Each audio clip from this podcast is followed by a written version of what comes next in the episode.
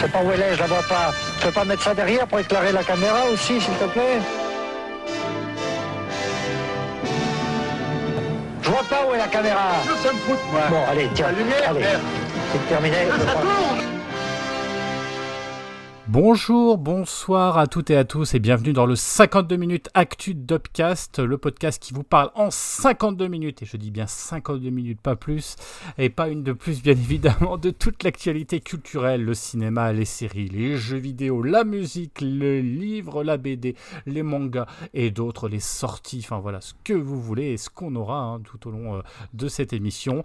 À la fin de ces 52 minutes, nous devrons inexorablement rendre l'antenne puisque malheureusement le faisceau de transmission sera coupé littéralement. Mais d'ici là, pour m'accompagner et vous rapporter cette première salve d'informations de l'année, j'ai réuni autour de moi trois reporters de choix et de choc.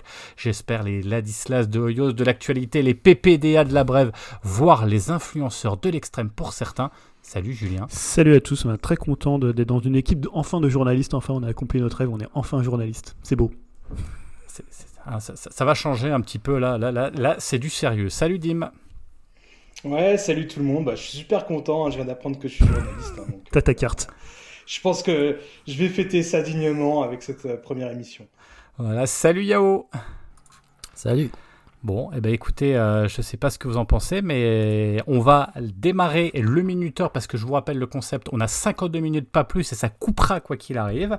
Donc on lance notre compteur euh, parce que je vous rappelle qu'on aura des news, les news qui ont fait l'actualité ces 15 voire 3 dernières semaines, et après euh, bah, quelques quand même conseils euh, que nous vous proposerons. Alors des conseils ou des ou plutôt des, des flops aussi, pourquoi pas. Euh, moi je sais que j'aurai un flop.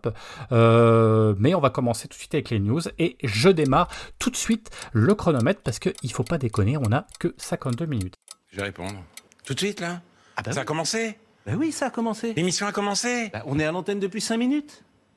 Et on va démarrer tout de suite avec des news jeux vidéo et euh, on va parler de Microsoft qui lance son année avec sa confé- conférence développeur. Julien, est-ce que tu peux nous en parler un peu plus, s'il te plaît? Ouais, je suis un peu le, seul, défenseur de Microsoft autour de, cette table. Mais c'est vrai que depuis le début de l'année, côté jeux vidéo, on n'avait pas eu quand même beaucoup d'annonces ou de conférences. C'est une période euh, un petit peu calme euh, le, le- mois de janvier. Et donc, c'est Microsoft qui a pris le premier la parole avec un développeur direct hein, d'une durée de 45 minutes. Alors ils avaient annoncé que ça tournerait autour de 4 jeux, ça a finalement tourné autour de 5 jeux puisqu'il y a une petite subtilité et une annonce euh, dont on va parler qui a d'ailleurs fait pas mal parler euh, dans le, milieu jeux vidéo et c'est assez intéressant de revenir dessus. On savait que Starfield, hein, qui est le, gros jeu Bethesda euh, de cette année, n'était pas présent et qu'en fait il y aura un autre segment euh, qui serait consacré uniquement à Starfield. Donc ça, ils nous ont donné rendez-vous pour plus tard. Mais donc on a eu en fait en 45 minutes, euh, je trouve que c'était un bon équilibre entre le gameplay qu'on pouvait voir et la parole des développeurs. Alors souvent la parole des développeurs, ça va être des trucs comme ça un peu chiants d'autocongratulation et parfois t'as pas de gameplay, tu vois que des cinématiques. Donc parfois ça peut être un peu chiant et un peu long. Et on sait que par le passé Microsoft a parfois fait des confs. Quand même un peu soporifiques où euh, ça durait euh, deux heures et euh, c'était pas très intéressant. Là, je trouve que c'était bien ramassé en 45 minutes pour 5 jeux. Donc, on a vu du Minecraft Legend. Alors, j'ai pas forcément euh, trop euh, m'étendre dessus. C'est pas trop euh, ma spécialité Minecraft. C'est un jeu que je connais assez mal. À part si vous voulez en dire euh, quelques mots, parce que là, on est plus sur un jeu euh, tactique et on sort un peu. C'est une sorte de spin-off euh, de Minecraft. Alors, je sais pas s'il y a des joueurs de Minecraft euh, parmi vous. Pour le coup, non. Ah, pas, pas trop. Je regardais un petit peu des fois des, des, des, des, des streamers euh, à l'époque, euh, Ouais. Fanta et Bob, euh, parce que je trouvais ça extrêmement drôle de les voir dans, dans l'univers. mais j'ai jamais véritablement joué. Mais je pense que là, je, voyant mes gamins, je pense que ça va bientôt arriver à la maison. Ouais, mais ben, ma fille aussi avait joué un petit peu, donc je l'avais regardé. Mais voilà, moi, le premier jeu qui m'a intéressé, évidemment, c'est Forza Motorsport. Alors, pas de surprise, hein, c'est un jeu de voiture, et pas de surprise, il y a eu de la pornographie euh, automobile, hein, où les développeurs étaient là à dire, regardez comme euh, la crasse s'incruste parfaitement euh, dans les parties euh, les moins visibles de la voiture, regardez comme on a modélisé ce décor, regardez comme le son est complètement dingue des voitures qu'on vient d'enregistrer. Donc c'était un peu comme ça, une, une sorte de... de- de- d'auto d'auto-fellation euh, du, studio de, de Turn 10, hein, Turn 10, qui est quand même un studio. Après, il faut dire ce qu'il y a, hein, quand tu le vois tourner, c'est magnifique. hein, c'est un jeu qui est uniquement conçu pour les consoles et euh, nouvelle génération, donc uniquement la série X et la série S. hein, il sortira pas sur Xbox One. Donc là aussi, c'est quand je disais ils lancent leur année, c'est aussi euh, euh, des jeux qui vont sortir uniquement sur les machines de nouvelle génération. Enfin, Yao, tu vois, 2023, c'est l'année de la, de la next gen ou de la euh, current gen, je sais pas, mais c'est voilà l'année on aura peut-être plus de transition euh, entre des, des, jeux qui sont euh, sont cross gen et, et, bah évidemment ouais c'était j'ai trouvé ça quand même hyper beau, hyper impressionnant. Après voilà ça reste un, jeu de voiture, mais je trouve que là ils sont arrivés quand même à un niveau de détail. Alors c'est vrai que des fois ils s'extasient un peu sur des trucs. À un moment ils montrent un logo du circuit, tu vois, et ils disent oh regardez comme ce logo il est dingue quand les joueurs vont passer devant, ils vont être complètement abasourdis par le ray qu'on a mis sur ce logo et voilà tu vois donc des fois bon tu te dis ok c'est un peu too much, mais en même temps, il y a tellement. Euh, tu vois, parce qu'il faut voir qu'à une époque, hein, peut-être il y a des, gens qui nous écoutent et qui sont plus jeunes, le jeu de voiture, c'était vraiment une vitrine technologique. Tu vois, un jeu de, un jeu de caisse, à l'époque, par exemple, de Gran Turismo, Gran Turismo 3 sur PS2, bah, c'était le plus beau jeu de la console. Tu vois, tu voyais ça, il y avait un tel, tel niveau de photoréalisme que bah, c'était pour le coup euh, complètement dingue. Euh, voilà, donc après, il n'y a pas d'autre chose à dire sur ça, ça. On sait que ça va être un bon jeu, que ça va être un jeu impressionnant techniquement. Euh, voilà. Euh, troisième jeu qu'on a vu, c'est Hi-Fi Rush. Alors là, c'était intéressant parce que c'est le nouveau jeu de Tango. Donc Tango, c'est un studio japonais euh, qui appartient à Bethesda, donc maintenant à Microsoft, qui est le studio de Shinji Mikami, donc le, père des, Resident Evil et euh, de, évidemment de plein d'autres grands jeux. Et là, maintenant, il est un peu en retrait. Il pousse un peu les, jeunes talents de, la boîte. On a vu Ghostwire Tokyo, mais qui était vraiment dans les, on va dire, dans les standards de Tango. Hein. C'est-à-dire, ils se sont fait connaître surtout avec Evil Within, qui était un survival horror. Et là, c'est complètement différent. C'est un jeu en shell shading qui rappelle, alors visuellement, cette radio, ouais, ouais. un petit peu, même si le jeu il ah, vachement, va, hein, va lui ressembler, un peu Sunset Overdrive aussi. Euh, Mm. Et, Ouais, c'est un jeu, alors c'est un beat'em up, euh, mais qui est lié à la musique. Euh, donc en fait, tous les combos que tu vas faire, va- euh, si tu arrives à les faire sur la partition, c'est encore mieux. Et pour accompagner le joueur, tu as des musiques assez connues, des musiques plutôt d'ailleurs euh, américaines, même si le jeu est japonais, puisque tu as les Black Keys, tu as les Prodigy, tu as Nine Inch. Voilà, tu as énormément de musiques voilà, qui vont rythmer tes affrontements. C'est un jeu hyper fun, un peu, tu vois, un espèce de jeu échappé de la période Dreamcast, tu vois, un jeu super coloré, super drôle, ou même C'est type Ouais, arcade. ti- alors complètement type arcade, même si c'est un jeu qui a un système quand même plutôt, euh, tu vois, il y a des paris, il y a des, euh, y a des, euh, des sortes de strikers qui peuvent venir t'aider, euh, mais voilà, l'espèce d'esprit du jeu, c'est un jeu qu'on a plus trop tendance à voir à une époque où les jeux sont très, sont, bah, sont très sérieux quand même. Et ce qui est assez marrant, c'est que en fait, ils l'ont shadow droppé. Donc pour ceux qui ne sauraient pas ce que c'est, ça shadow droppé, c'est-à-dire qu'il était disponible dès la présentation terminée, donc tu pouvais directement y jouer. Et généralement, quand on, quand ça arrive, c'est plutôt des jeux qui ont déjà été présentés. Or, en fait, euh, Hi-Fi Rush, on en avait pas du tout euh, la moindre connaissance avant. Euh, on savait que le, nom avait été repéré, euh, parce que tu sais, ils classifient souvent les jeux, euh, notamment dans d'autres pays étrangers, et ça fuite, mais on n'avait vu aucune image, on ne savait pas du tout ce que c'était. Et dès que c'était fini, tu pouvais aller jouer au jeu, au jeu complet, hein, qui fait une dizaine d'heures avec quand même pas mal de contenu. Et ça, honnêtement, dans une époque où bah, t'as plus trop de surprises, où les jeux, tu les vois 10, 15, 20 fois, 30 fois, et avant que ça sorte, et au bout d'un moment, t'en es lassé, t'as l'impression d'avoir déjà vu, bah, ça a fait une espèce de vent de fraîcheur, et aujourd'hui, le jeu, il a des super euh, sur Steam, et il est hyper apprécié par les joueurs. Euh, Tu vois, au contraire. Le, le jeu a des plutôt bonnes critiques d'ailleurs, parce que là il est Ouais, sorti un petit peu déjà dans la un très presse. bon jeu, c'est un euh, très bon jeu. c'est- ça a l'air d'être. Tu l'as, tu l'as Ouais, moi j'ai joué 4-5 heures dessus euh, déjà et euh, ouais franchement c'est un jeu où tu t'éclates vraiment et bah, on l'aurait assez vite épuisé tu vois s'ils avaient parlé 150 ans des différents concepts de combat euh, pff, voilà ça aurait saoulé les gens quoi et je trouve que dans une, dans une époque où on communique à outrance autour des jeux euh, je trouve que c'est vraiment nouveau en fait Bah, disons que c'est l'inverse des, des arlésiennes qu'on a depuis un petit bout de temps sur, les, sur tous les gros jeux, les AAA, euh, où quelque part, euh, je pense qu'on alors, on n'arrive pas au bout parce qu'on s'éclate, mais quelque part, on a besoin aussi de cette nouveauté et puis de cette fraîcheur. Quoi. et, Et c'est vrai tu vois que là c'est un jeu double A donc sympa. il est vendu 30 euros Ouais. il est un peu plus Mm. voilà et pour le coup euh, il y a beaucoup qui disent mais attends le jeu il est meilleur que Forspoken qui est un triple A vendu euh, 80 tu vois donc aujourd'hui les gens ils font un peu le distinguo en disant ouais attends il y a peut-être des développeurs qui se foutent moins de la gueule que d'autres et qui voilà et donc je pense que là Tango qui était un studio je pense que Ghostwire Tokyo c'est un, jeu qui a pas énormément marché qui a eu des critiques assez mitigées et là je trouve qu'ils ont remonté la pente euh, ils ont surtout fait un buzz justifié hein, pour le coup parce que le jeu est très très cool et euh, peut-être que sinon on en aurait peut-être presque pas parlé quoi et donc c'est vraiment un super coup de com de la part de Microsoft hein, ce qui passe forcément leur euh, grande spécialité hein, d'ailleurs pour le coup. Non, c'est clair. Donc au final, Julien, par rapport à ce lancement euh, de, avec la conf, qu'est-ce que tu en as pensé? Ouais il y avait un autre Pour- jeu dont je, voulais parler Ah, pour le pardon, coup ouais. Euh, rapidement, donc il y a eu Elder Scroll Online, mais on n'en parlera pas. Mais il y a surtout Ah oui, bah, un vrai, jeu, oui. pour le coup, lui qu'on a beaucoup vu, c'est Redfall, le nouveau jeu de, euh, de Arkane Austin. Ah oui, exactement. donc, oui, Arkane Austin, c'est les créateurs de Prey, donc c'est un jeu. Alors, Prey, que c'était à la fois un jeu solo et un jeu multi, et tu pouvais vraiment aller dans des coins de la ville où il y avait euh, bah, des nids de vampires, il y avait plein de. La ville, elle est, elle est vraiment comme dans, les, euh, comme dans un Deathloop, la ville, elle avait vraiment une vie, Et c'était pas juste euh, voilà des lieux comme ça, un peu décorrélés les uns des autres. C'est vraiment euh, une ville avec tout ce que ça comporte, avec ses lieux iconiques, avec son phare, avec ses vampires qui vont s'installer à tel endroit. Et je trouve que là, pour une fois, il l'avait bien vendu, qu'on a mieux compris le jeu. Et d'ailleurs, c'est marrant parce que dans la présentation, ils disent voilà, on sait que les jeux arcane, parfois, euh, ils sont difficiles à vendre et les gens ont du mal à les comprendre, mais tu vois, ils essaient de ramener ça après sur la passion qu'ils mènent dans leur jeu. Et c'est le cas hein, quand tu joues à un Deathloop, que ce soit Arcane Lyon, que tu joues après, c'est des super jeux ou même euh, Dishonored, mais c'est des jeux bah, que les gens ont du mal à comprendre. En fait, c'est pas des jeux si évidents que ça entre le, TP, le FPS, entre le jeu multi, entre l'immersive sim, qu'est-ce que c'est. Donc là, je trouve qu'ils l'ont plutôt pas mal vendu et moi, je suis assez chaud pour la sortie le 2 mai, je crois. C'était d'ailleurs, euh, je crois, le, le jeu qui était le plus présent, enfin le plus long à présenter. Ouais, ils ont pratiquement la- passé euh, 12 Ouais. 12-15 minutes, euh, Ouais. 10-15 minutes dessus pour le coup, ouais, parce qu'il sort quand même assez, assez rapidement. Donc euh, grosse exclue euh, intéressante de chez Microsoft. Voilà, J'espère qu'il va pas trop bider parce qu'il sort en même temps que pratiquement à 10 jours de Zelda. C'est quand même un peu, Aïe, un peu casse-gueule hein, pour un jeu qui doit vivre sur la longueur, puisque c'est un jeu quand même avec- une composante multi euh, importante. Mm. Mais voilà, donc j'ai trouvé que c'était. ouais. Un bon segment de, de, de 5 jeux. euh, voilà, en 45 minutes, tu n'avais pas le temps de te, te lasser de ce que tu voyais. C'était pour le coup une bonne formule. Et enfin, il y avait de la nouveauté. Et enfin, on a eu un petit peu plus d'éclaircissement sur le planning euh, 2023.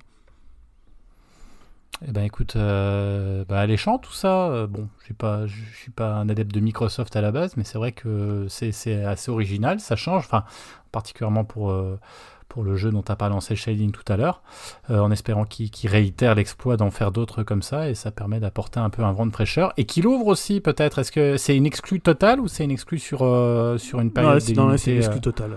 Pour tous les jeux qui sont présentés là, sauf Eh oui. PC. eh, Évidemment, ouais. ils sortent sur PC. Eh, Ok, très bien. Bah, merci Julien. On va enchaîner avec, euh, avec Dim et euh, ah, une, une news cinéma assez alléchante. C'est le nouveau projet euh, d'un quelqu'un qu'on aime bien chez Upcast. C'est Edgar Wright. Euh, il me semble pratiquement à l'unanimité.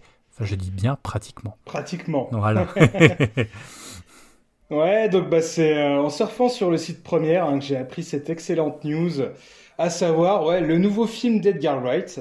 Alors un réalisateur ouais, qu'on aime bien ici, hein, enfin la partie de l'équipe qui a du goût, hein, n'est-ce pas Yao? Je le vois euh, lever les yeux au ciel. Euh, et donc euh, voilà, à chaque annonce sur le bonhomme, hein, c'est toujours un petit événement pour nous. Et là, ça serait un film intitulé The Chain. Et bon, c'est encore qu'une rumeur pour l'instant au niveau du casting, hein, tout du moins.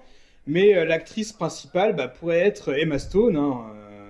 Emma Stone, une excellente actrice hein, qu'on a pu voir euh, chez Damien Chazelle, hein, par exemple. euh, qu'on peut vous renvoyer sur un autre excellent podcast qui s'appelle La Séance, sur lequel on est revenu.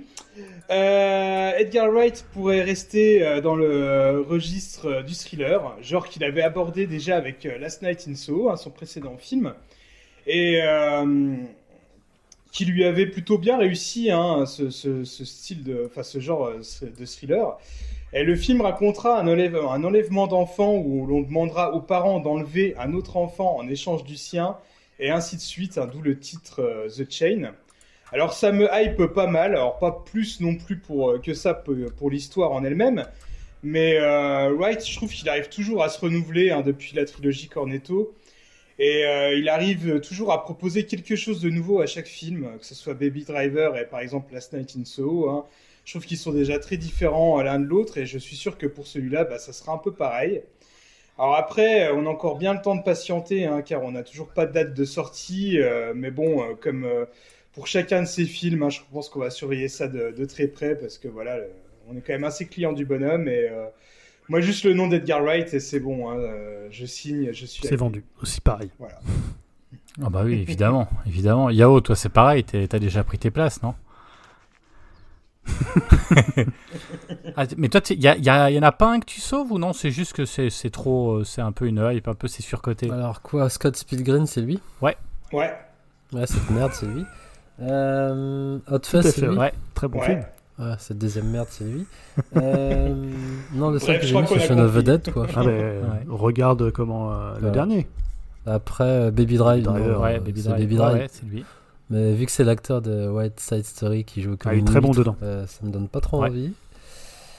Et euh, là, là, j'ai pas vu le dernier. Et il a fait quoi d'autre après? Bah non, Ah, la trilogie pas mal. Cornetto, ça me donne pas envie. Hot C'est Fuzz, j'ai pas pas mal de chefs-d'œuvre quand même. Donc, euh, Ouais, franchement, euh, faire comme ça autant de chefs-d'œuvre sans se louper, c'est quand même un truc de fou. selon certains. Mais. Ah, la Night ISO, vois-le, je pense que ça va te plaire en plus. Bah, je crois qu'il avait des critiques mitigées celui-là. Bah, justement, mitigés, tu vois, c'est ce qui va te permettre. On ose enfin critiquer Edgar Wright, vu qu'apparemment, faut pas le critiquer.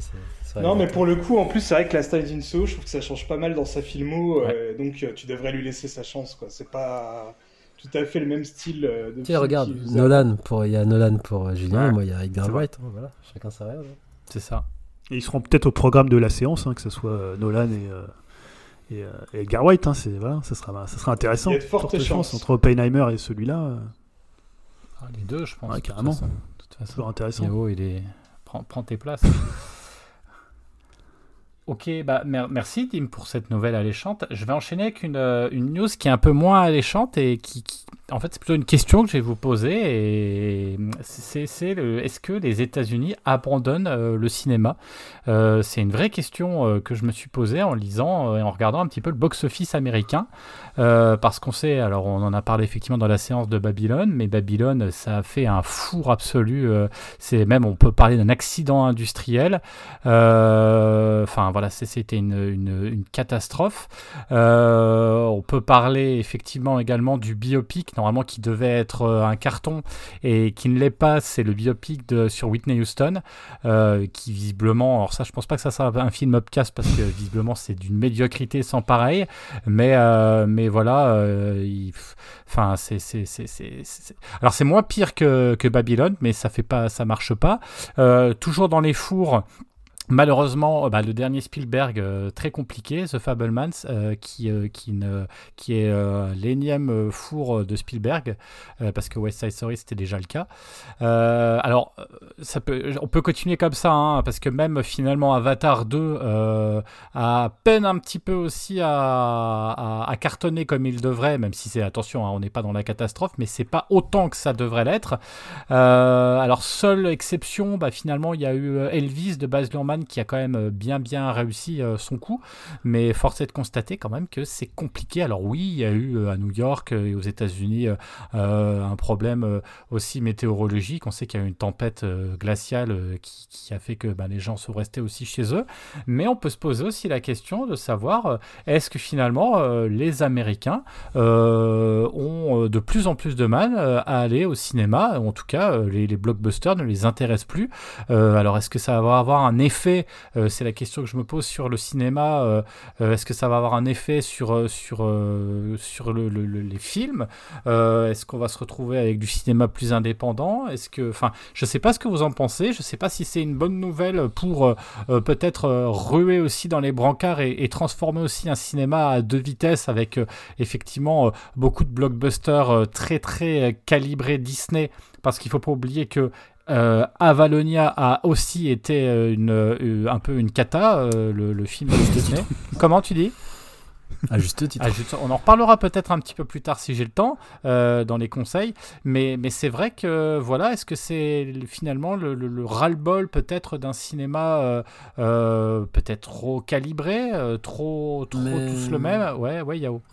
Mais tu parles de 2023 ou on- même 2022 Euh, bah là, je te parle, Parce que- euh, là, je te parle en ce moment là, hein, tu vois. Ouais, Enfin, mais c'est ça- fin- parce qu'il y a eu Ça Top Gun s'étend aussi même. à 2022, hein, Ouais, ça s'étend aussi à Parce qu'il y a Top Gun Maverick, t'as Ouais. vu qui a Qui cartonné. est- Ouais. qui a Là, je te parle de, en fait, de ces, de ces derniers temps, en fait, les, les, les normes, enfin, ce qui aurait dû être des gros cartons et qui ne le sont pas, quoi. Ces derniers, en fait, la période d'hiver qui normalement est une période très propice au cinéma aux États-Unis. Oui, oui, Di- Dim.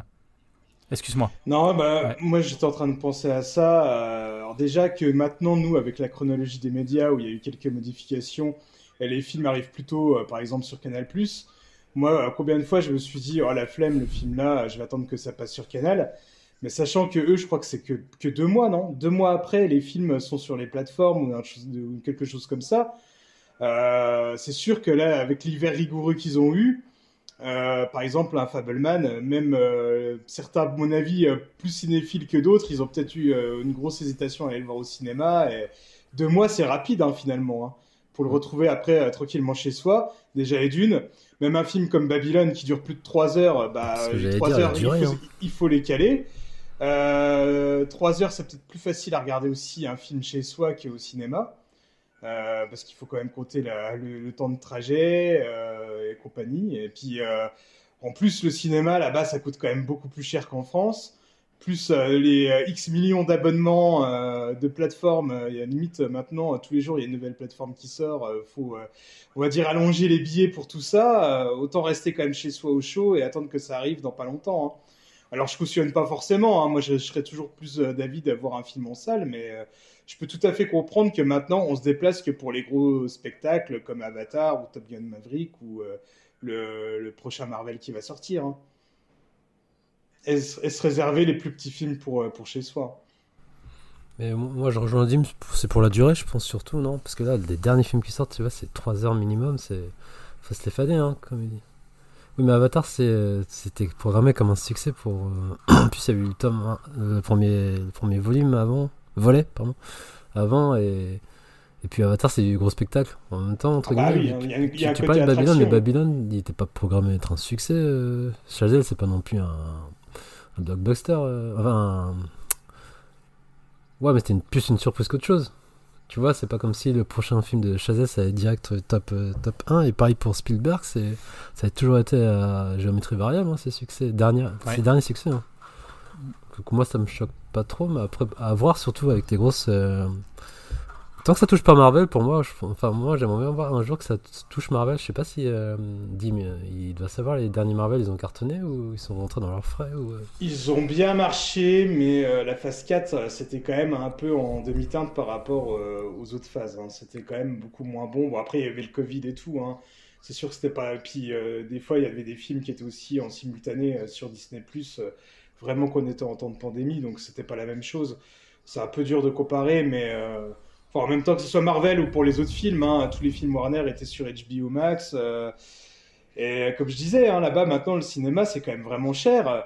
Euh, le cinéma plus les abonnements, deux mois c'est pas long. Euh, voilà, hein, le choix est vite fait, je pense. Et je pense que on serait américain, on réfléchirait peut-être aussi de cette façon-là. Ouais, je sais, je sais pas, moi, par rapport à ce que tu disais, Jérémy, moi, moi, ça me choque pas trop sur les films que tu as cités.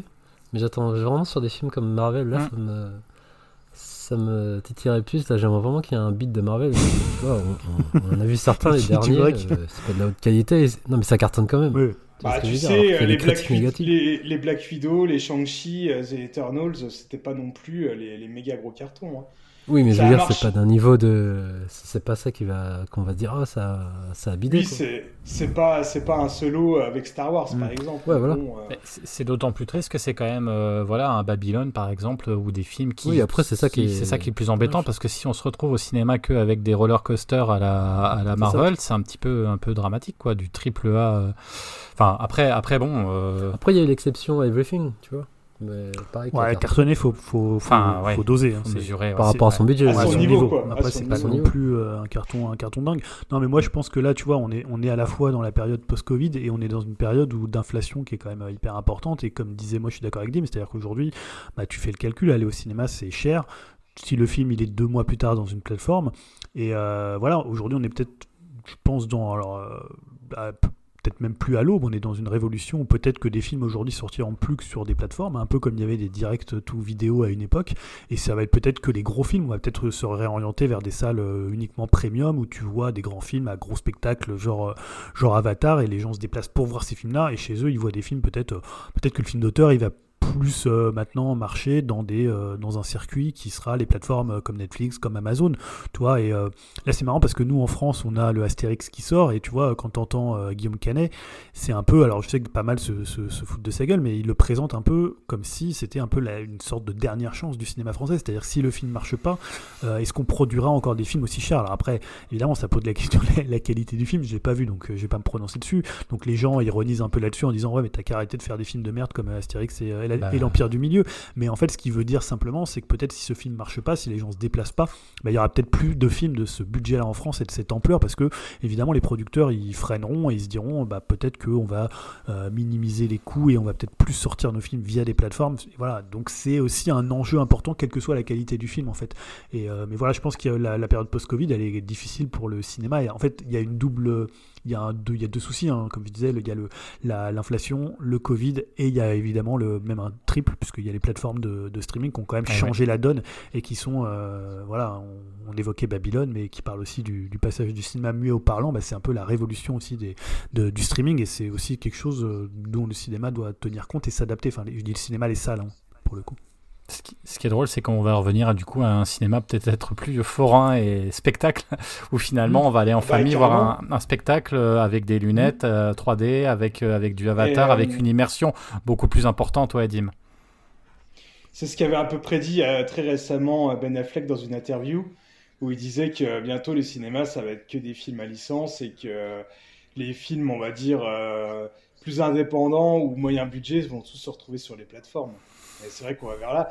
En même temps, Marvel, c'est des malins, hein, parce que maintenant, on est quand même dans la culture du spoil et, euh, et de, de- des nombreux twists. Et euh, voilà, quoi. Je pense qu'il y a aussi beaucoup de gens qui vont voir les Marvel parce qu'ils aiment ça. Mais surtout, pour pas se faire spoiler, ils y vont direct euh, dès le début et où ils se déplacent au cinéma pour voir ce qui va se passer et quelles vont être les prochaines intrigues et les, guests du film, plus que pour le film en lui-même. Et alors que par exemple, à Fableman, tout- n'importe quelle qualité de, qui peut avoir ce film, on peut attendre facilement, euh, sans se faire spoiler, de voir deux mois Exactement. plus tard. Exactement. T'as raison, quoi. T'as raison, ça, c'est des petits malins. Alors, pour, pour- pour finir sur cette news, moi qui me fait euh, d'autant plus mal au cœur, euh, Margot Robbie est encore euh, dans un four euh, absolu. Euh, énième four, hein, puisque là, avec Babylone, bah voilà, c'était un peu la cata. Je vous rappelle quand même que entre les Suicide Squad, où c'était un four euh, Tarzan, euh, qu'est-ce qu'il y a eu? Il y a eu Bird of Prey, euh, euh, Bon film, Bird of Amsterdam, Prey. euh, diversion. Comment? Très bon film, Bird of Prey. Je le soutiens avec Dim, on est défenseur de, de Bird of Prey. Voilà. Ah, Partie de la ligue des défenseurs de Bird of Prey. Voilà, scandale. En fait, elle, est- dans énormément de fours et malheureusement, bah, elle peut plus. Là, ça va être très compliqué à Hollywood euh, d'être une tête d'affiche. euh, en espérant, parce que là, ça fait quand même un, un gros paquet de, trucs où, où ça fonctionne pas forcément. Reste à voir effectivement le prochain. euh, Barbie peut-être hein, où elle va elle va peut-être cartonner on va voir ce que ça va être comme film Dim est déjà prêt à il a déjà pris ses places je sais Curieux, moi. curieux. Euh, Ah, j'ai rien, co- j'ai rien contre le film, mais j'ai des doutes sur son succès. ouais, en tout Je sais pas pourquoi, mais. En tout cas, bon bah voilà, c'est c'est en tout c'est peut-être pas oui, peut-être pas avoir peur, mais on est vraiment dans. On parlait tout à l'heure de révolution. On est dans une révolution euh, euh, du cinéma. euh, alors je sais pas si c'est bien ou mal, hein, parce que de toute façon une révolution, bah il y a des côtés, il y a des gens qui, ont- qui restent aussi sur le côté de la route.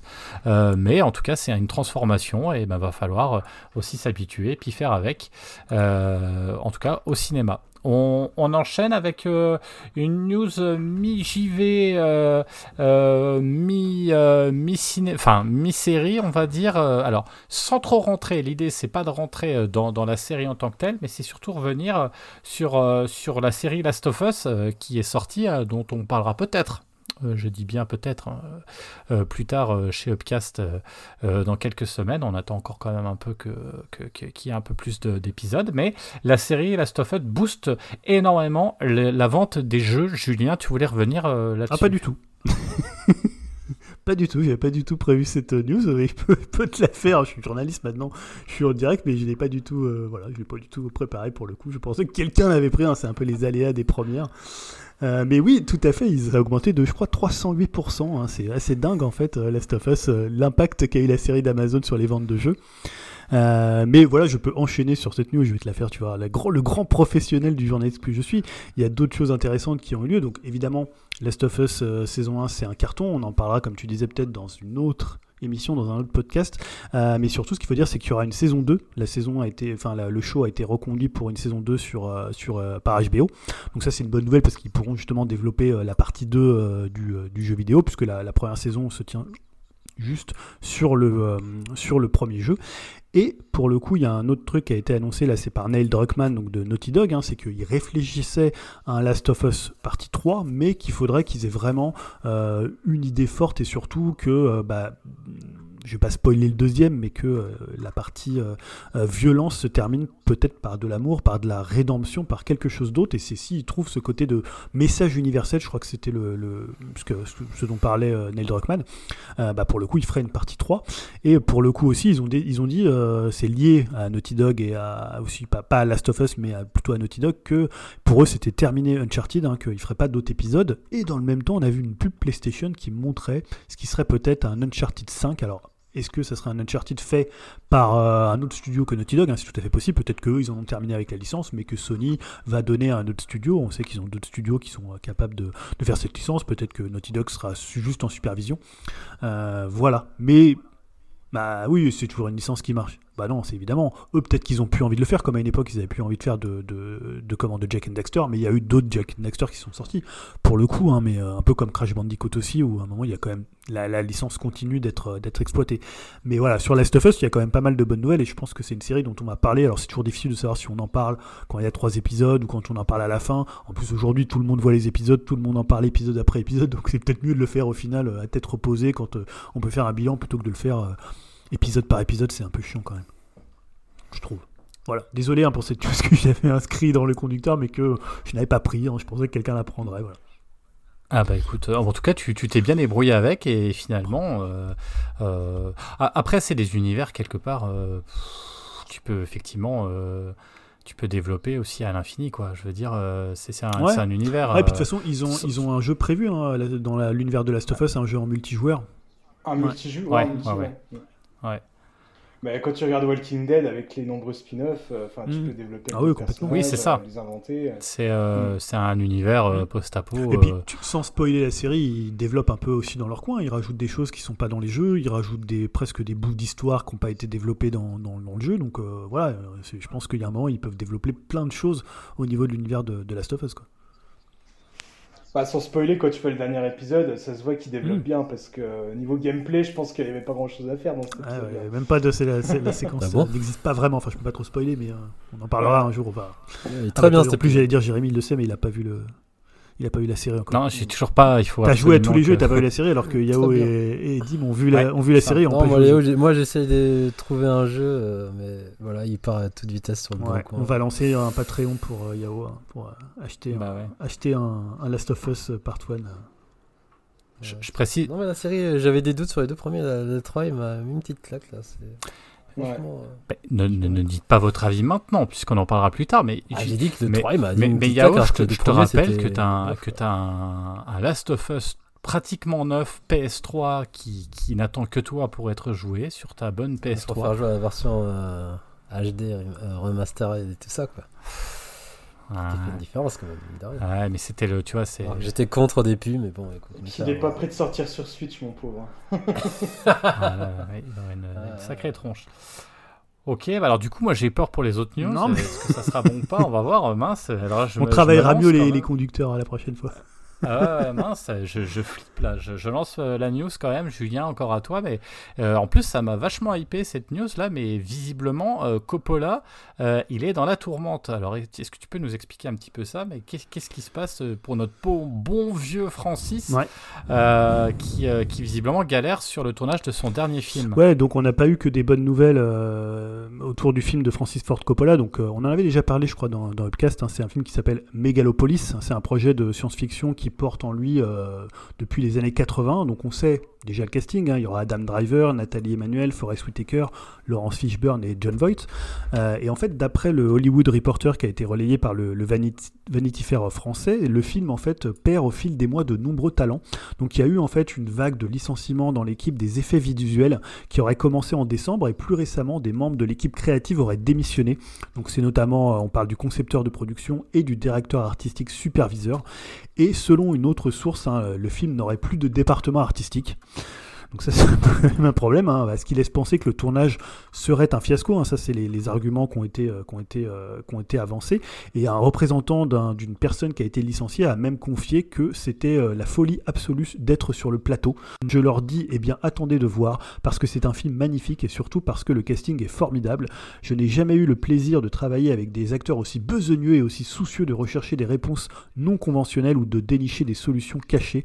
C'est un bonheur de travailler avec ces acteurs et la photographie est à la hauteur de mes attentes, les rushs sont excellents, donc si nous sommes dans les temps, que j'aime les acteurs et que le rendu est génial, je ne sais pas de quoi on parle ici. Alors évidemment ça ressemble quand même à un message de communication un petit peu forcé quand même, hein. tout le monde est génial, tous les acteurs sont géniaux, euh, parce qu'on sait aussi que Coppola il est quand même coutumier du fait pour des tournages qui sont assez compliqués.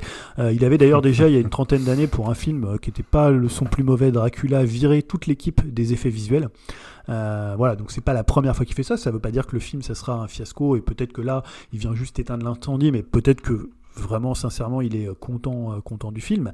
Mais évidemment, on sait que les derniers Coppola, ça n'a pas toujours été ça. C'est un cinéaste. Alors là, t'as l'impression qu'il a tout mis, hein. mais il y a déjà des choses qui sont un peu. euh, voilà, il, il voulait utiliser une nouvelle technologie euh, de euh, de- d'effets spéciaux pour euh, pour Megalopolis, et finalement il s'est rabattu sur les fonds verts, donc euh, parce que le budget a été coupé. Il a mis 120 millions de sa poche hein, pour euh, pour faire le film. Donc voilà, on voit que euh, bah, euh, même si le casting a l'air intéressant euh, et a l'air fort, euh, bah, on sent aussi avec le nouvel euh, ce qu'on a maintenant dans, à Hollywood et au- dans le nouveau cinéma que potentiellement ça peut être un film qui va vers une voie du bide. Hein. Faut pas se le, se le cacher. Moi j'espère pas du tout, mais clair. on sait que c'est un projet. euh, Aujourd'hui Coppola ça parle beaucoup moins aux gens. hein, euh, Enfin, Il y a quel âge il y a 80, 80 80 piges. il doit être de la Ouais. génération de Ah, Spielberg. Parce que ces dernières prods, euh, Ouais, c'est compliqué. Ça fait un peu. Coppola du pauvre. hein. Ouais, C'est sûr hein. que là, il y a- c'est un gros risque. Alors après, bon, euh, il dit pour lui, c'est presque un film un peu testament et il va tout mettre, tout ce qu'il a. C'est c'est ce qu'il dit. hein, tout ce que j'ai accumulé, tout ce que j'ai fait dans ma carrière, ça sera dans ce film-là. Un peu un film somme, hein, mais parfois les films somme, ça donne pas forcément, euh, pas forcément des chefs-d'œuvre, quoi. Et on voit, hein, ça, même des, cinéastes comme Spielberg euh, qui, ont des super critiques avec euh, bah, pour le coup, c'est compliqué au niveau du, euh, du grand public et au niveau du public cinéma, quoi. Donc voilà, pour l'instant, on ne sait pas encore si c'est Apocalypse Now sur le tournage, mais on sait que factuellement, il y a eu beaucoup de départs, parce que ça, c'est vraiment factuel. hein, ça, il peut pas, démenti hein, pour le coup euh, tous les licenciements et les départs. Voilà. On reste à ça, ouais, voilà, en espérant quand même que voilà un, un bon petit Coppola, ça fait ça fait quand même plaisir. euh, Enfin, c'est quand même un super euh, bah, réal ouais. et qui a, qui a- qui a quand même bien galéré. Ouais, ça- Moi, je ça pense effacera- toujours. Ça effacera rien, même si c'est une daube hein, ou si un fiasco. Ouais, ouais, non, mais ça me fait penser à Apocalypse Now et le tournage. Ah bah oui, euh, Apocalypse, ah ouais, qui porte bien son Et nom, pourtant, c'est un chef-d'œuvre du cinéma, tu vois. Et pourtant, c'est un chef-d'œuvre. Donc, euh, allons-y. On va dire que, on va dire que ça va le faire. On va finir euh, les news avec une news euh, musicale euh, et quelque chose qui m'a fait quand même assez marrer. C'était parce que c'est vrai qu'on en parle beaucoup et on en parle partout, que ce soit en musique, que ce soit au travail. Tout le monde se dit est-ce qu'on va se faire voler notre travail par l'intelligence artificielle? Et je voulais parler de Nick Cave et le chat GPT. Est-ce que tu peux rentrer un petit peu dans le détail, Julien? Ouais, j'imagine que vous connaissez bah, ce chat. Sais pas si on dit euh, GPT ou GPT. Alors GPT, c'est un peu moins sympa en français. hein, bon. Voilà, je, je vais dire chat GPT. hein, voilà, c'est bah, le fameux chatbot qui a été créé par la société américaine OpenAI et qui permet en fait, grâce à l'intelligence artificielle, de générer du texte pour répondre à diverses questions, pour écrire des articles et même des scénarios de films hein, qui sont à l'heure actuelle meilleurs que ceux de Luc Besson. hein, je tiens à le souligner. Ouais, déjà, c'est bluffant en plus. C'est bluffant. Enfin, je sais pas si tu as déjà essayé, c'est un truc de dingue. Ah oui, j'ai- Enfin, je l'ai- pas essayé, mais j'ai vu tourner des choses qui étaient euh, quand même hallucinantes. Incroyable. Et euh, bah, évidemment, il peut aussi, euh, ChatGPT, rejeter des demandes inappropriées et reconnaître ses erreurs, hein, ce qui le place déjà au-dessus de beaucoup d'êtres humains qui n'arrivent pas à reconnaître leurs erreurs. Donc déjà, ChatGPT, il est quand même euh, presque beaucoup plus fort que certains réalisateurs et beaucoup plus fort que certains humains. Mais on peut se demander, est-ce que ChatGPT ferait un bon parolier de chansons, et plus particulièrement de chansons de Nick Cave? Euh, C'est en fait ce que s'est demandé un fan du chanteur euh, australien, et il a donc soumis sa requête à ChatGPT, qui, ni une ni deux, lui a écrit un texte à la Nick Cave, et voici ce que ça a donné. Alors, je vais pas lire tout le texte, mais je vais lire la, première strophe et le chorus. Donc, ça dit, je vais lire en anglais évidemment In the depth of the night, I hear a call, a voice that echoes through the hall. It's a siren song that pulls me. Takes me to a place where I can begin. I am the sinner, I am the saint, I am the darkness, I am the light, I am the hunter, I am the prey, I am the devil, I am the savior. On va dire qu'il a bien saisi les thèmes un peu Nick Caviens. Bon, par contre, si c'est pas trop foulé, on dirait plus euh, un poème en cinquième, tu vois, un truc un peu comme ça, un peu dark, euh, voilà, ou une chanson, euh, je sais pas. Ou... Avec une vieille anaphore, je t'aime le lundi, je t'aime le mardi et les autres jours aussi. Ouais, ouais, ou le, je suis, comment s'appelait cette chanson là I'm your bitch, I'm your mother. Tu vois, le truc répété, euh, 50 fois, c'était, pas ouf. Donc, alors, ce qui est le, le truc le plus drôle, alors après, il a continué, voilà, il c'était assez marrant, là, le truc est pas très bien écrit. Je, il devait peut-être pas tellement bien connaître Nick Cave pour le coup. Euh, donc, bah, le, ce qui est le plus drôle, c'est que Nick Cave lui-même a réagi et il a commenté sur son site le plus sérieusement du monde. Donc, euh, euh, il déclare Je sais que Chat GPT en est à ses balbutiements, mais c'est peut-être l'émergence de l'horreur de l'intelligence artificielle. À en juger par cette chanson dans le style Nick Cave, entre guillemets, ça n'a pas l'air terrible, Marc. hein, donc, il s'adressait aux fans qui lui avaient soumis cette demande. L'apocalypse est bien en marche, cette chanson est nulle.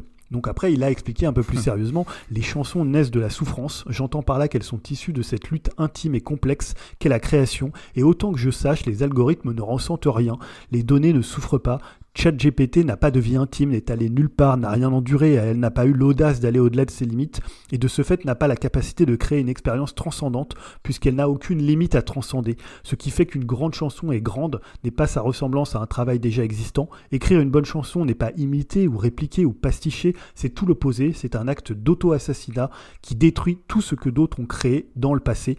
On pourrait penser que je prends tout ça un peu trop personnellement, mais je suis un songwriter engagé en ce moment précis dans un processus d'écriture c'est un travail qui se fait avec le sang et les tripes. À mon bureau, je dois donner de ma personne pour faire naître une idée neuve et fraîche. Cela requiert toute mon humanité. Donc c'est une belle réponse un peu sur pratiquement qu'est-ce qu'un songwriter, qu'est-ce qu'un artiste. Hein, voilà, je trouve ça assez, euh, magnifique. C'est peut-être un petit peu disproportionné sans doute, hein, mais qui montre bien en fait ce qui peut séparer l'œuvre d'un artiste euh, et celle d'une IA. Alors évidemment, c'est sans doute vrai pour Nick Cave, mais euh, qui nous dit que demain, bah, je sais pas, ChatGPT pourra pas écrire tout l'album de Florent Pagny et que personne s'en apercevra. Peut-être que ce sera aussi bon que du Florent Pagny et peut-être même que cette chronique que j'écris en ce moment, cette brève, elle est écrite par ChatGPT. Peut-être j'ai juste tapé écris-moi, écris-moi ChatGPT, écris-moi une chronique à la Julien de Upcast et il m'a écrit ça. Peut-être que voilà, on en est là. Exactement, et peut-être que ça se trouve, oui, les, les albums, euh, il y a déjà des albums qui ont été faits comme ça et on ne le sait pas. Peut-être, peut-être, je sais pas, un album. Mais on peut s'en douter pour certains dont on. Voilà, ouais, je suis assez d'accord. J'ai cité Florent Pagny, mais c'est peut-être parce que je tape sur les hommes malades, tu vois, donc euh, c'est peut-être pas très sympa, c'est pas très smart. en espérant qu'il s'en sorte. Hein. S'il pouvait finir à fun, ça nous, ça nous arrangerait, mais euh, quand même qu'il continue à vivre, évidemment.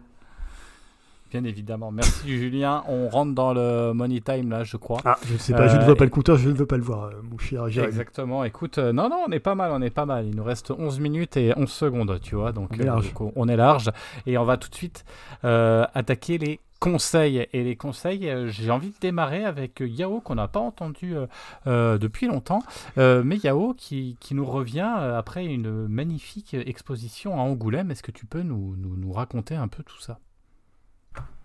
Euh, ouais, en fait, ben, c'est un conseil, mais un conseil éphémère vu que il est plus, il est plus visible. Enfin, j'espère qu'il y aura peut-être des expos qui vont se faire dans différentes villes de France. Mais euh, donc, j'étais en Angoulême euh, mercredi, j'ai passé une journée, j'ai été voir plein d'expos, notamment la triade des mangaka, comme je l'appelle. cette année, Angoulême a mis à, à l'honneur beaucoup de mangaka, dont trois importants. Il y a Hajime Isayama euh, qui est mondialement connu, on peut dire maintenant, avec, euh, grâce à Shingeki no Kyojin, l'attaque des titans en français, qui a réalisé une des affiches pour les 50 ans du festival, qui n'est pas rien quand même, donc ça, prouve quand même euh, le, poids du monsieur. Il y a eu ensuite Ryochi Kegami peut-être que si je sais pas si ça vous parle de ce nom ou si non, il a une œuvre culte que tout le monde connaît euh, qui s'appelle Crane Freeman et hmm. pour une fois je veux dire du bien de d'un certain réalisateur que je porte pas dans mon cœur. Euh, très bon film surtout. Très bon film. Qui avait fait après, qui avait fait une très bonne adaptation, mais depuis j'ai pas revu, donc peut-être que ça a pris un petit coup de vieux, surtout avec Chicky Cario. En général, les films avec Chicky Cario, ça vieillit un peu mal. Mais puis il y a Marc Dacascos aussi dedans qui était, qui était, qui était pas mal. Bon, après, il a fait le, Pacte des caca, une des pires doubles de, de, du, de, cinéma tout court. Mais bon, on va pas revenir sur sa carrière à Christophe Gans. C'était juste un petit mot gentil. Renvoie-le, il est pas mal. Voilà. Ah, avance, avance. Non, non, non, non, c'est bon là, c'est bon. Ça et la belle et la bête, c'est les pires merdes que j'ai vues. Voilà. Et donc, oui, donc c'est l'auteur de euh, Sanctuary aussi, euh, entre autres. Ça parle beaucoup de Yakuza aussi. C'est un très, très réaliste et euh, ben, un mangaka qui a débuté dans années 60-70, si je dis pas de bêtises. pour finir, il y a Junji Ito, un des maîtres de l'horreur du manga. Euh. Donc voilà, donc trois euh, différentes générations. Et ces expos étaient, très belles à voir, notamment au niveau de la scénographie euh, concernant l'attaque des titans. ça reproduisait ben, thèmes du manga, notamment sur la guerre et les, murs aussi des citadelles avec des titans par-ci par-là. Donc et surtout, il y avait des originaux dans les trois. Donc c'est ça qui, est super euh, mm. intéressant à voir. Surtout euh, euh, Isayama qui se fait pas mal casser du sucre sur son dos, notamment au niveau de son trait, qui dit Ouais, c'est pas dessiné, c'est pas dessiné. Mais j'invite, enfin j'invite si jamais vous avez l'occasion de voir ces originaux en vrai, c'est une claque monstrueuse. Ok, au niveau anatomique, il n'est pas, il est pas juste, mais au niveau de, la compo, mise en page, euh, du mouvement, euh, ouais, ça tabasse quoi. Donc, euh, ouais, les gars, c'est très très bien dessiné. Et puis, pareil pour les deux autres, hein, les scénographies, elles étaient ma boule. C'était très explicatif. Il y avait des crowbars aussi, notamment des illustrations couleurs de Junji Ito et, et Kegami qui, sont magnifiques. Bah, après Queen Freeman, il y avait toute une galerie aussi, enfin une galerie, des, illustrations sur les tatouages. Donc les tatouages détaillés, c'est c'était un petit bijou et rien ne se perd. Apparemment, Glénat va rééditer euh, Crying Freeman, donc j'attends vraiment cette, euh, ces éditions parfaites qui vont arriver à, l'automne. Et donc voilà, ben j'espère que, enfin moi j'ai trouvé ça, bah, pas que moi, hein, vu que ça pendant toute la semaine il y a eu plein de sur les réseaux, plein de plein de visuels sur ces expos. J'espère qu'elles vont tourner. ça arrive de temps en temps, mais je sais pas si ça va rester juste éphémère ou ça va faire le tour de France. euh, donc voilà. Donc euh, c'était ça mon conseil. C'est pas trop un conseil, c'est plus un, bah, un ressenti et voilà. euh, parce que il est fort- malheureusement, ça sera pas visible de suite ou je sais pas Mm. si ça sera visible tout court. En tout cas, tu nous as mis des belles Mais photos sur le Discord déjà, et je crois que tu en as mis un petit Ouais. peu sur les, et donc, sur ouais, les ondes, et c'est plutôt. Et aussi, les- je parlais euh, de Ikegami et de Ito, ils ont, été, ils ont reçu aussi un fouf d'or pour l'ensemble de leur carrière, donc ce qui est pas mal. Et, et ce qui montre que vraiment Angoulême s'intéresse de plus en plus, euh, c'est pas nouveau, mais s'intéresse de plus en plus à la culture asiate euh, en termes de. Mm. Voilà, en termes de BD, sachant qu'avant, euh, c'était quand même un peu le parent pauvre, moqué surtout le manga, notamment dans le milieu franco-belge. voilà. on sait très bien ce que- ce qu'ils en pensaient, donc c'est pas mal de voir qu'ils sont consacrés comme ça, donc c'est un bon retour des choses. donc voilà. Donc, Oh. C'était agréable à voir. Merci Yao. Pacemaker, Dim? Ouais, donc euh, ouais, une série HBO Max sur euh, Amazon Prime, et ouais, c'est pas Last of Us, hein, mais ouais, bien Peacemaker, qui est arrivé le 31 décembre dernier sur la plateforme, euh, après plus d'un an de retard euh, par rapport aux États-Unis. La série est une suite directe hein, du film Suicide Squad, et c'est toujours avec James Gunn, euh, un des auteurs préférés de Julien, hein, la relève de Tarantino, euh, comme il aime à C'est l'appeler. le pendant de Edgar Ouais, Wright. c'est mon Edgar Wright à moi. Exactement. Voilà. Et franchement, bah, je trouve la série vraiment euh, trop bien. C'est dans la droite lignée du film. C'est fun et divertissant et ça reprend toujours euh, le principe de mission suicide avec une équipe de bras cassés. Et série oblige, bah, le budget est moins conséquent. Donc là, les bras cassés, bah, ils le sont vraiment. Euh, genre, il n'y a pas vraiment de gros super-héros ou vilains, mais plus des gros losers bien marrants. Honnêtement, l'histoire, elle est pas non plus hyper originale, mais bon, on s'en fout. Hein. Ce qui marche, c'est vraiment le côté comique, trash et gore. Et euh, toute la galerie de personnages est top. Hein. Déjà Peacemaker, évidemment, qui est super bien interprété en plus par euh, John Cena, qui je trouve il a vraiment un incroyable talent comique, un peu comme Dave Bautista aussi. Euh, mais euh, il y a aussi plein d'autres personnages. hein. Il y a toute une galerie, mais vraiment euh, excellente, hein, bah, comme des personnages comme Vigilante ou Judo Master. Ils sont tous, à la fois drôles, crétins et touchants. Un peu, bah, aussi, bah, comme tous les personnages de James Gunn au final. Là, avec un petit côté un peu plus trash que d'habitude, la série est assez vulgaire et je pourrais comprendre que ça puisse en rebiter plus d'un. Mais euh, j'avoue que moi, euh, ce côté un peu euh, sale gosse irré- irré- irrévérencieux, bah, ça me fait bien plaisir. Et après, la plupart des personnages, bah, c'est un peu aussi des bons vieux rednecks américains, donc forcément, ça fait pas dans la finesse. J'ai pas entièrement fini encore la saison, donc je prends mon temps parce que pour moi, c'est vraiment le bon gros divertissement qui fait plaisir et qui met de la bonne humeur. Donc voilà, je prends mon temps. Et pour vous faire une idée, je vous invite à regarder le générique, hein, qui est pour moi l'un des plus fun et original que j'ai pu voir ces dernières années. À chaque fois que je le vois, c'est des barres. Et euh, bref, euh, voilà, c'est vraiment pour moi un coup de cœur euh, au niveau série, c'est fun et débile, mais sans être idiot. Et je comprends mieux pourquoi on a confié les rênes de DC Comics à, à James Gunn. Et je suis bien impatient de voir ce qu'il prépare. Enfin, déjà, ce qui est sûr, c'est qu'il y aura une saison 2 de Peacemaker. Et rien que ça, bah, moi, ça me rend heureux. Il y a combien d'épisodes, t'as dit? Il y en a 8, je crois. Ok. C'est genre 50 minutes, c'est ça? Ouais, ou même 40. Bon, bah écoute, euh, c'est euh, ouais, bah écoute, tu m'as presque hypé. euh, après, je, je sais pas, ah, c'est pas un truc que je que j'irai voir normalement, mais je sais pas, ça, ça tu m'as donné envie là, tu Ah vois. bah, c'est c'est trash, rigolo, gore. Bah, écoute, voilà, c'est c'est cool. Écoute, euh, ok, très bien. Je vais, je vais finir les news avec euh, une, une contre-news. Euh, Enfin, pardon, pas une news, mais un contre-conseil. Euh, c'est Avalonia. Euh, pour moi, c'est, je voulais faire un, un, un gros coup de gueule parce qu'on n'était pas revenu dessus. euh, et, par, par- et ce, qui est, ce qui est dingue quand même. Mais, mais après, en fait, on. on- Ah si, on a dit que oui, oui, bah, je, je, je confirme, on l'a vu, mais j'avais pas eu le temps de, de, de faire mon retour dessus. Euh, alors, le pitch, c'est une famille d'explorateurs célèbres qui va essayer de sauver euh, une sorte de monde fantastique dans, un monde euh, pareil utopique, fermier, bref, avec une espèce de, de, de, de, de monde vivant. Enfin voilà, je peux pas, je vous laisse voir le film pour comprendre. Et alors, je reviendrai pas sur le côté où tout le monde a tapé dessus, le côté bien pensant, parce que finalement, soit admettons, c'est une utopie, donc pourquoi pas, tout le monde il est gentil, le chien il a trois pattes, enfin bref, on fait comme on veut, c'est très très bien. Par contre, le problème c'est que c'est bien de vouloir faire du bien pensant, mais il faut construire des personnages, et là il n'y a aucune construction de personnages du coup, on n'a aucune empathie pour, euh, pour, pour, euh, pour, bah, bah, pour nos héros, que ce soit le fils, que ce soit le père, que ce soit le grand-père. Euh, du coup, même si l'univers, il pourrait être chatoyant, il pourrait être très joli, mais on s'en fout clairement de ce qui se passe. Ça n'a aucun intérêt. C'est-à-dire qu'au bout de, de, de, 10 minutes, quand on a fait, quand on a passé le coup de polish sur tout le monde pour bien montrer que voilà qu'on aime tout le monde, que tout le monde est gentil, tout le monde il est beau, et bah du coup, le film il tombe dans quelque chose qui ne sert absolument à rien, qui va vers une aventure qui est complètement naze, qu'on a vu et revu et re-revu. Et ça m'inquiète un peu pour Disney parce qu'ils enchaînent quand même là des dessins animés qui sont quand même très très moyens. On avait déjà eu, alors c'était pas deux, mais il y avait Buzz, enfin c'était euh, déjà Pixar qui nous avait fait un Buzz l'éclair qui était quand même très très limite. Là on se retrouve avec un Avalonia qui est plus que limite et je crois d'ailleurs qu'il a quand même euh, plutôt, euh, plutôt pas marché du tout. Et, et, et, franchement, c'est voilà, c'est il faut vraiment te, tirer la sonnette d'alarme chez Disney parce qu'on retourne dans les, je trouve, dans les, dans les, dans les mauvaises époques de Disney, là où ils commençaient à faire du caca. Normalement, ils sont quand même censés faire des, de très beaux, euh, de très beaux films, de très beaux dessins animés qui sont pas toujours fins euh, dans le fond, mais qui sont toujours ou techniques ou alors qui nous touchent. Là, ça nous touche pas. Euh, c'est, c'est, c'est joli, mais la quête, elle n'a aucun intérêt. Le final, bah moi, je me suis, j'ai même pas regardé jusqu'au bout. Je suis parti. Je crois que j'ai même été aux toilettes parce que j'en avais marre. Pour vous dire. dire. Euh, c'est dire, c'est dire. Je trouvais que c'était plus intéressant euh, d'aller aux toilettes que regarder cette fin qui était qui était naze. Je sais même pas de quoi ça parle la fin.